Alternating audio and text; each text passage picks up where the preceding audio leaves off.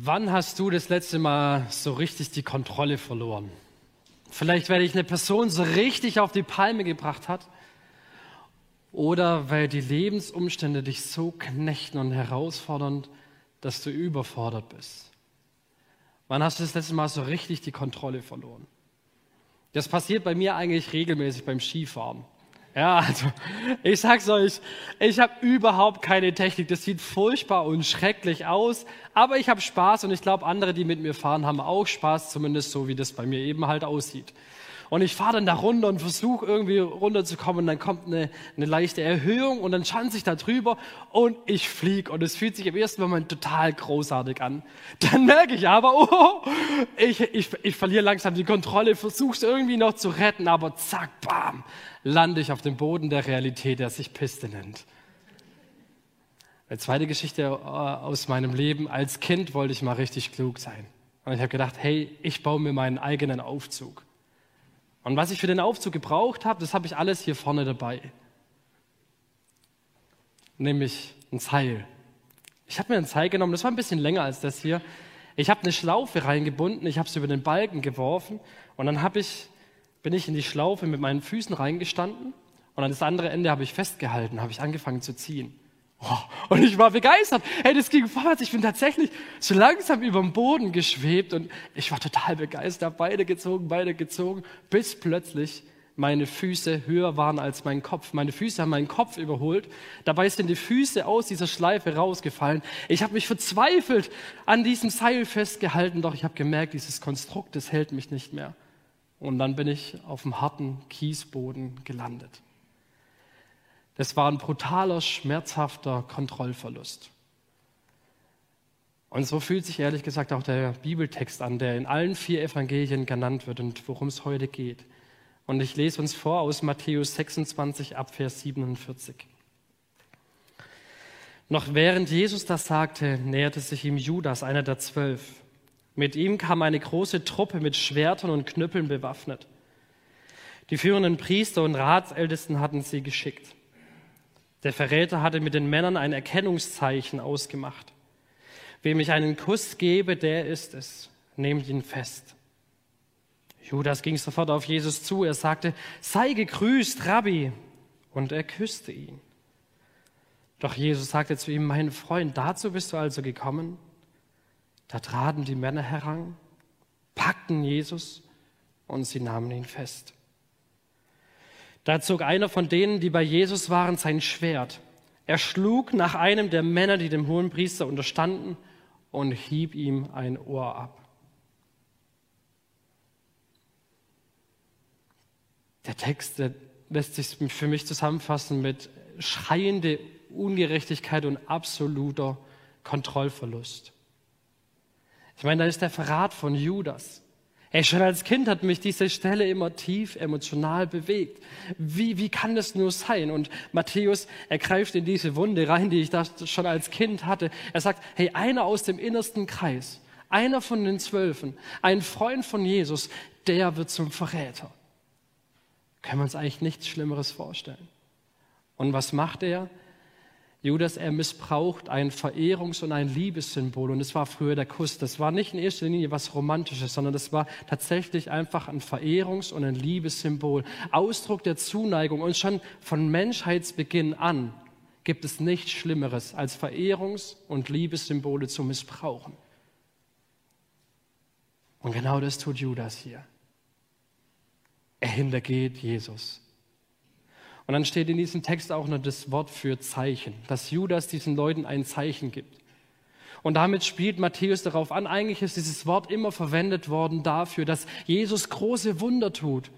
Und diese Wunder, die zeugen davon, dass Jesus der Herr ist, dass Jesus Gott ist, dass Jesus die Vollmacht wird. Und auch dieses Zeichen wird hier quasi missbraucht. Es wird nicht dafür verwendet, um Gott zu ehren, Jesus anzuerkennen, sondern es wird verwendet, um Jesus zu verraten. Und damit aber noch nicht genug. Jesus, der schuldlos ist. Jesus, der sündlos ist, der wird hier wie ein Räuber letztendlich gefangen genommen.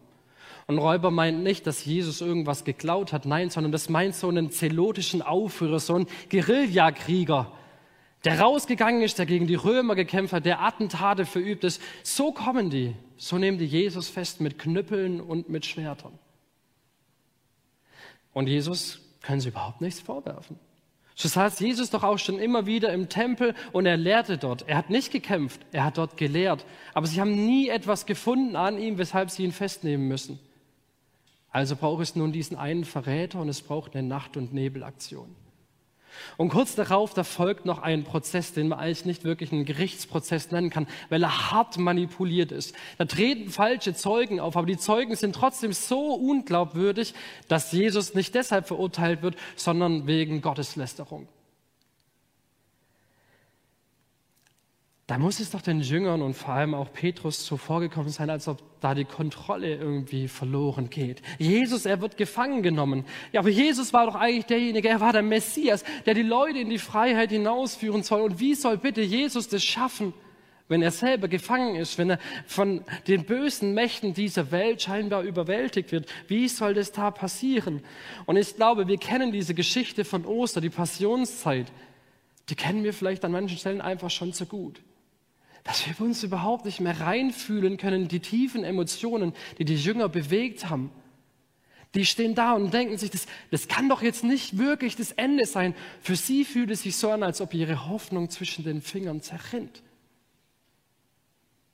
Petrus, Petrus er merkt, da, da scheint die Situation komplett zu entgleiten. Und was macht er? Er greift zu seiner Waffe, er zieht sie und er schlägt auf einen der, der Diener, der Tempeldiener, schlägt er ein und er schlägt ihm ein Ohr ab. Und ich bin mir sicher, Petrus hat nicht auf das Ohr gezielt. Und Jesus, Jesus, er bleibt total ruhig. Was hier passiert, ist hochdramatisch, das ist hochemotional und Jesus, er bleibt total ruhig. Der Bibeltext ist total nüchtern geschrieben. Und ich, ich denke mir so, Jesus, du wirst gerade von deinem besten Freund verraten, du wirst wie ein Räuber abgeführt, du wirst gefangen genommen, wehr dich doch dagegen. Jesus, er bleibt ganz ruhig. Der Text bleibt nüchtern. Warum? Weil das Entscheidende nicht ist, dass Jesus von Judas verraten wird. Das kann emotional machen, aber es ist nicht das Entscheidende. Entscheidend ist auch nicht die brutale Szene von Petrus, wie er einem dieser Tempeldiener äh, letztendlich das, das Ohr abhaut. Warum? Im Matthäus-Evangelium steht noch nicht mal der Name von Petrus drin. Das wissen wir nur von den anderen Evangelien. Und es wird auch nicht berichtet, dass Jesus dann tatsächlich auch dieses Ohr wieder ranmacht, dass er das Ohr wieder heilt. Das erzählt Matthäus hier überhaupt gar nicht. Warum? Es ist, es ist nicht das Entscheidende. Entscheidend ist auch nicht, dass, dass Jesus, der Sohn Gottes, hier scheinbar von den bösen Mächten dieser Welt überwältigt wird. Das ist nicht das Entscheidende. Das Entscheidende in diesem Text, es kommt erst noch.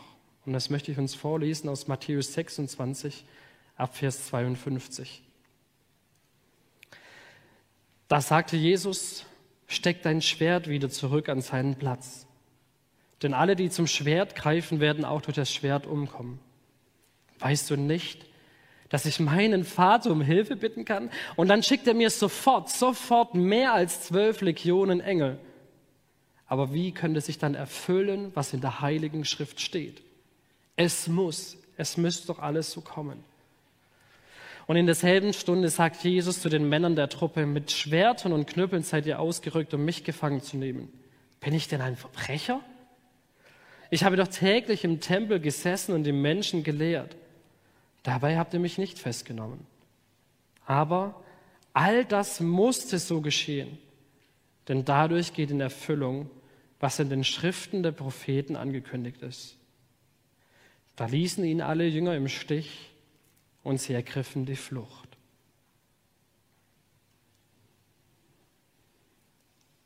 Damit sich die alttestamentlichen Schriften erfüllen, damit sich der Wille Gottes letztendlich umsetzt, dass der Wille Gottes sichtbar wird, dass der Heilsplan Gottes für die Menschen spürbar und erlebbar wird.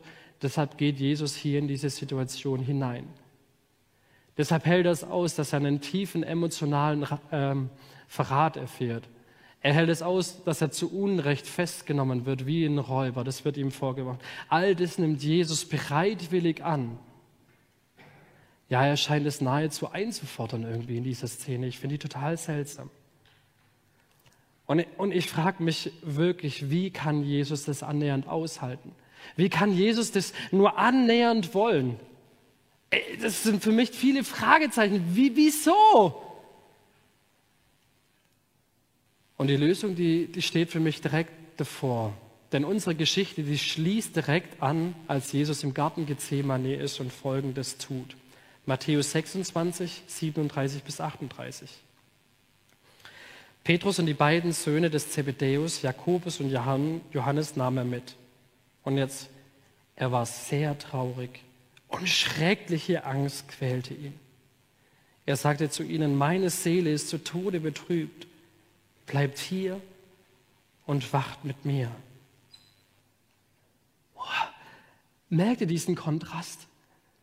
Was für eine gefühlt andere Szene, obwohl es die gleiche Szene ist. Jesus, er ist hochgradig emotional. Jesus, er hat mega große Angst. Jesus, er fürchtet sich diesen Weg, der vorbereitet ist, zu gehen, weil er die, der Last der Sünde der ganzen Welt zu tragen hat. Das liegt tonnenschwer auf seiner Seele. Er merkt, es macht etwas mit ihm.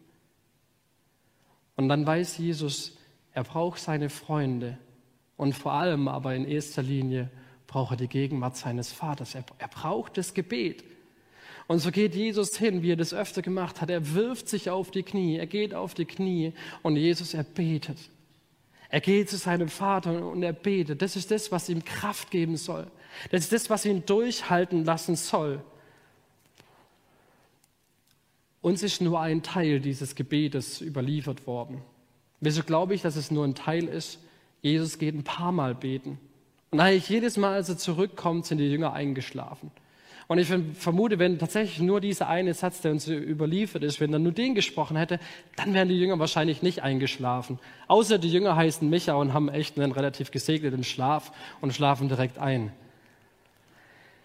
Was Jesus betet, das lesen wir in Matthäus 26, ähm, Vers 39.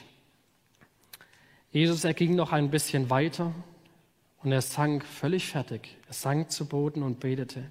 Mein Vater, mein Vater, wenn es möglich ist, dann lass diesen Kelch des Leides an mir vorübergehen. Lass es an mir vorübergehen.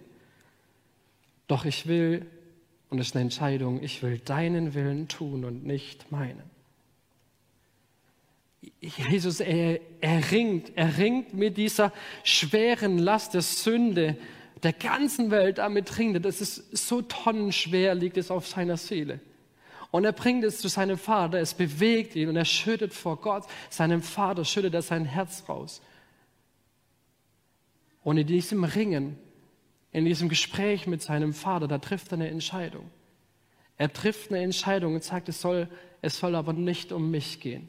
Meine Emotionen würden mir sagen, raus aus dieser Situation, weg da.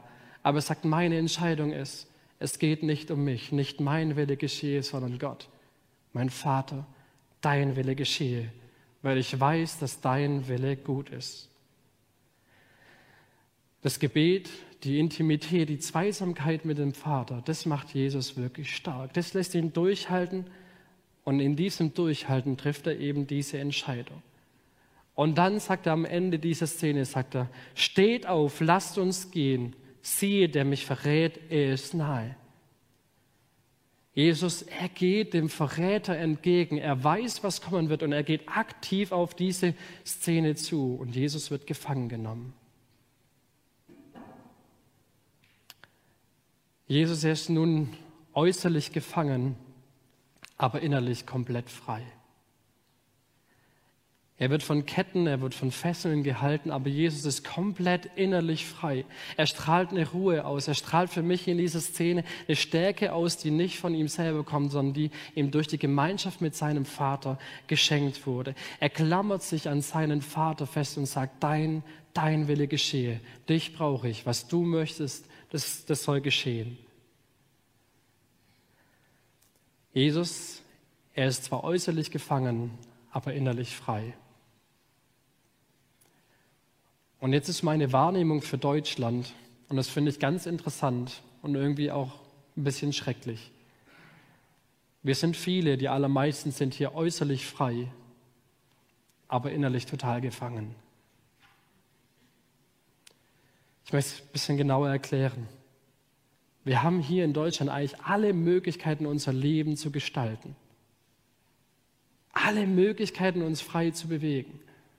Und trotzdem sind viele innerlich gefangen. Ich glaube, von Schuld und Unversöhnlichkeit, vor der Angst, was denken andere Menschen wohl über mich und von dieser Angst getrieben, will man es immer allen Menschen recht machen.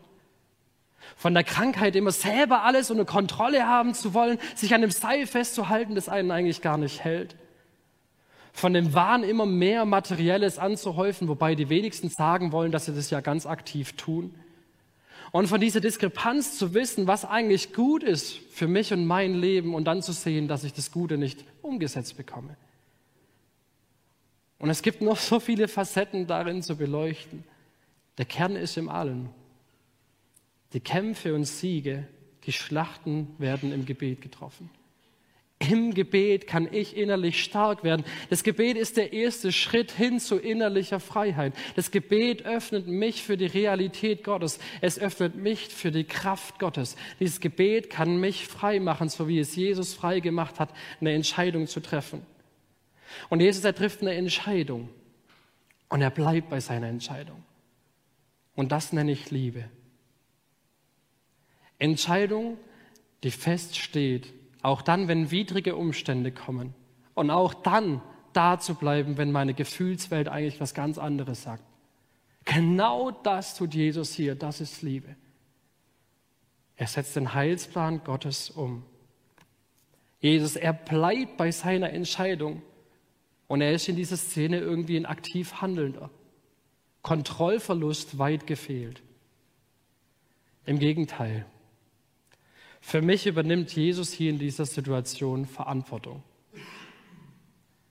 Jesus, er ist kein Opfer, sondern Jesus macht sich zum Opfer. Manchmal wird von Jesus in der Passionsgeschichte so geredet, als ob er so ein Ball in einem Flipperautomat wäre. So hin und her geworfen, völlig machtlos, völlig hilflos. Das ist Jesus nicht sondern Jesus, er ist ein aktiv Handelnder. Er entscheidet sich, dort hineinzugehen. Und genau das muss er auch dem Petrus deutlich machen. Petrus, steck dein Schwert weg. Denn glaubst du etwa nicht, ich könnte meinen Vater bitten, dass er zwölf Legionen an Engeln, das waren ungefähr 72 bis 120.000 Engel, dass er nicht sofort mir diese 120.000 Engel schicken würde. Glaubst du das wirklich, Petrus? Er würde sie mir sofort schicken und glaub mir, dann würde die Welt ganz anders sehen. Jesus, er ist nicht einfach nur ein Opfer. Überhaupt gar nicht, sondern er sagt, ich tue es aber bewusst nicht, ich tue es aktiv nicht. Warum? Weil ich weiß, dass dieser Weg der richtige ist. Dass dieser Weg für die Menschen in die Freiheit führt, auch wenn es mich in die Gefangenheit hineinführt. Jesus, er nutzt seine Macht und seine Möglichkeiten nicht aus, um so zu seinen persönlichen Zielen zu kommen sondern mit seinem ganzen Leben ist sein großes Ziel, wir haben es vorher gesungen, Gott anzubeten. Mit seinem ganzen Leben tut er das. Jesus, er ist kein Opfer. Er ist nicht einfach passiv, sondern Jesus, er macht sich zum Opfer ganz aktiv. Und meine Frage ist, wenn wir manchmal so drüber nachdenken, dass Jesus so ein passives Opfer ist in der Passionsgeschichte, von dem brutalen Vater dahingegeben, dann frage ich mich, ob das nicht vielleicht auch eine Selbstaussage über uns sein könnte. Könnte es sein, dass wir uns manchmal als ein Opfer von Gott fühlen, dass er nicht unseren Willen umsetzt, dass er uns nicht alles in unser Leben hineingibt, was wir wollen? Könnte das sein? Und könnte das sein, dass wir vielleicht wieder ganz neue Freiheit finden könnten darin, indem wir nach Gottes Willen fragen, indem wir das nach Gottes Willen leben wollen, indem dass wir gehorsam sind, auch wenn das Wort unheimlich unattraktiv ist. Könnte das sein? Wir müssen nicht die Welt retten.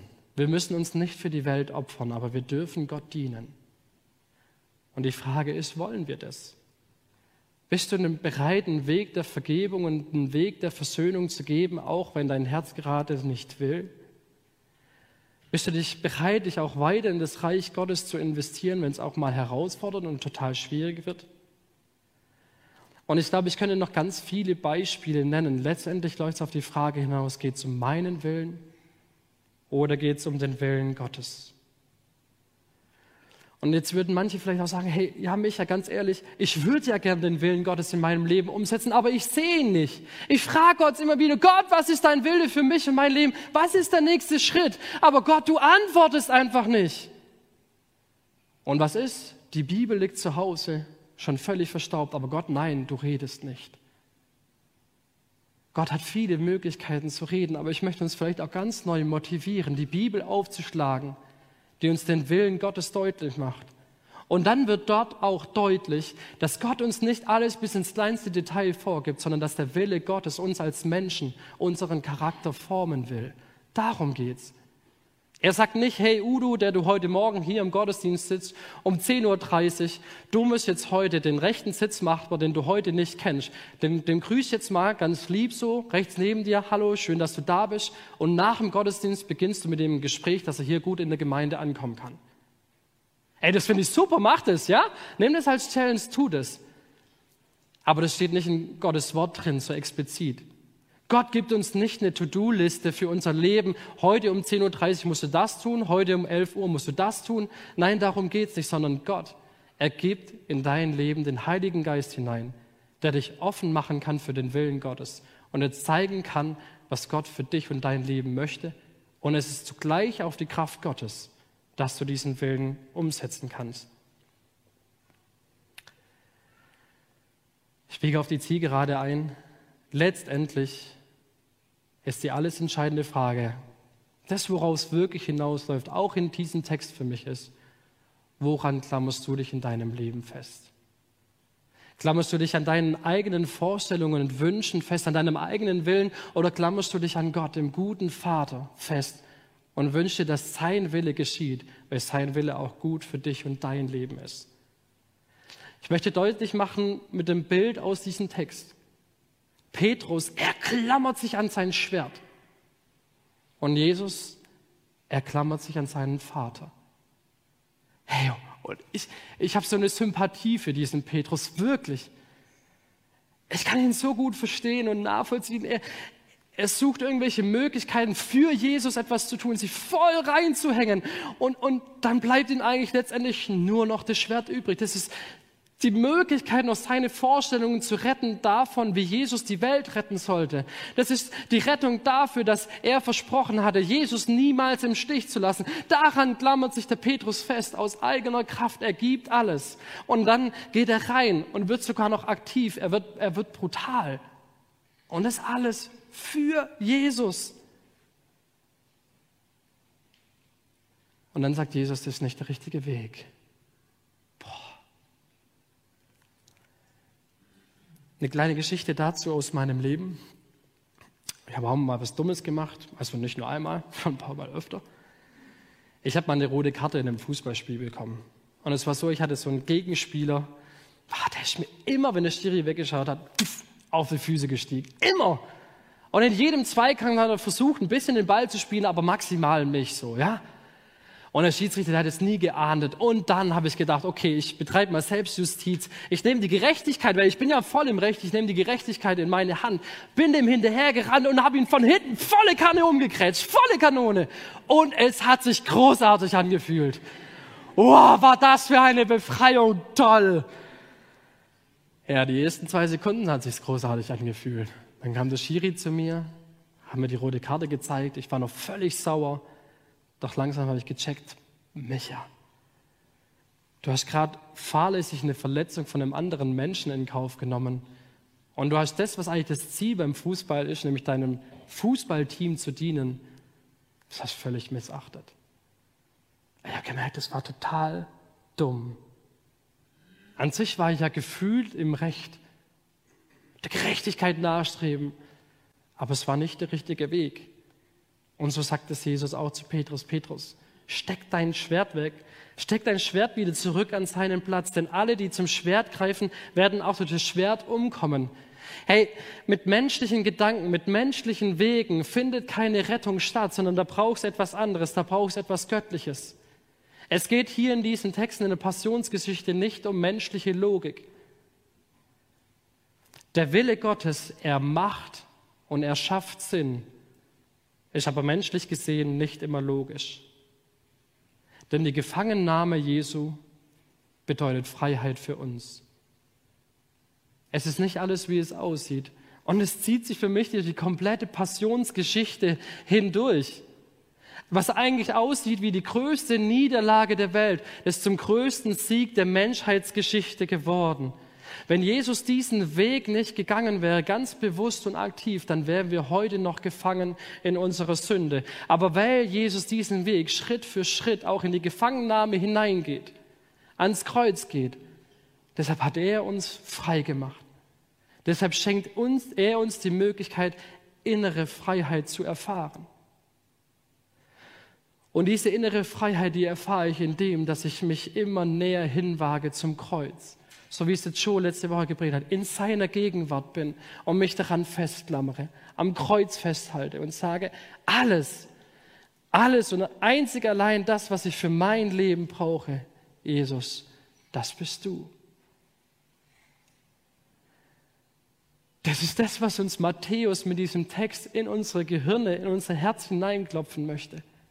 Das ist das Ziel von Jesus, dich persönlich frei zu machen. Und deine Herausforderung ist es, nicht erst im Kontrollverlust dich auf Jesus zu verlassen, schon vorher das im Gebet einzuüben, dass du ihm vertrauen kannst, weil er gute Wege für dich hat.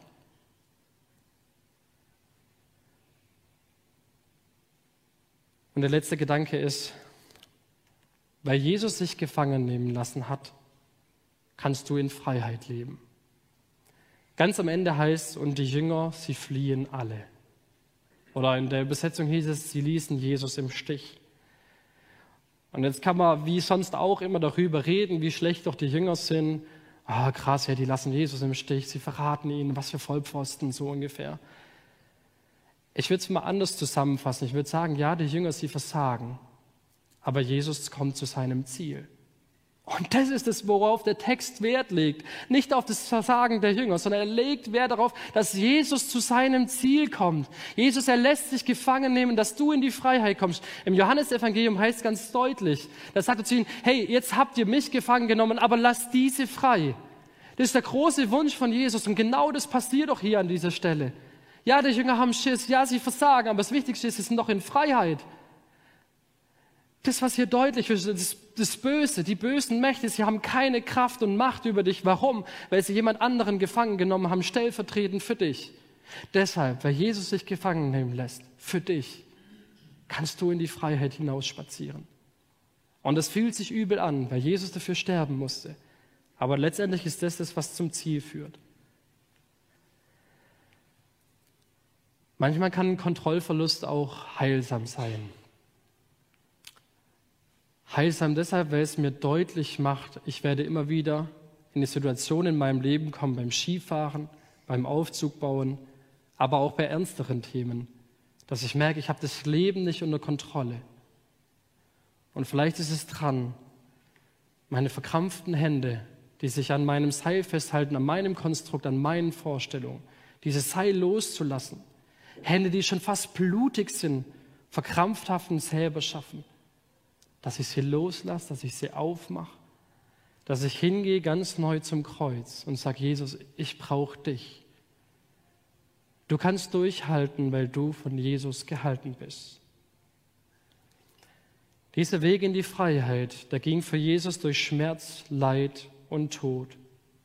Und sogleich ist es deine Einladung, deine Einladung ans Kreuz zu kommen, deine Einladung, schuldlos zu werden deine Einladung, an Jesus die Kontrolle zu verlieren und Freiheit zu gewinnen. Ich möchte gerne mit Jesus reden, ich möchte beten. Jesus, und der Text überfordert mich. Und auch was du gemacht hast, überfordert mich und ich kann es nicht ganz verstehen. Aber was ich verstehe, ist, dass es Zeichen deiner Liebe ist dass es Zeichen deiner Güte ist. Danke, Jesus, dass du dich gefangen genommen hast, dass du reingegangen bist in, in diese Gefangenheit, um mich frei zu sprechen. Und dafür bete ich jetzt auch hier im Raum, dass da, wo innere Gefangenheit da ist, da, wo Schmerz, Leid da ist, da, wo ein Kontrollverlust da ist, dass du ganz neu reinkommst, dass du jeden Einzelnen anrührst und ihnen zeigst, dass du die Kontrolle nie verloren hast, sondern dass Ostern dieser große Sieg ist für jeden Einzelnen hier. Vielen Dank dafür, Jesus. Amen.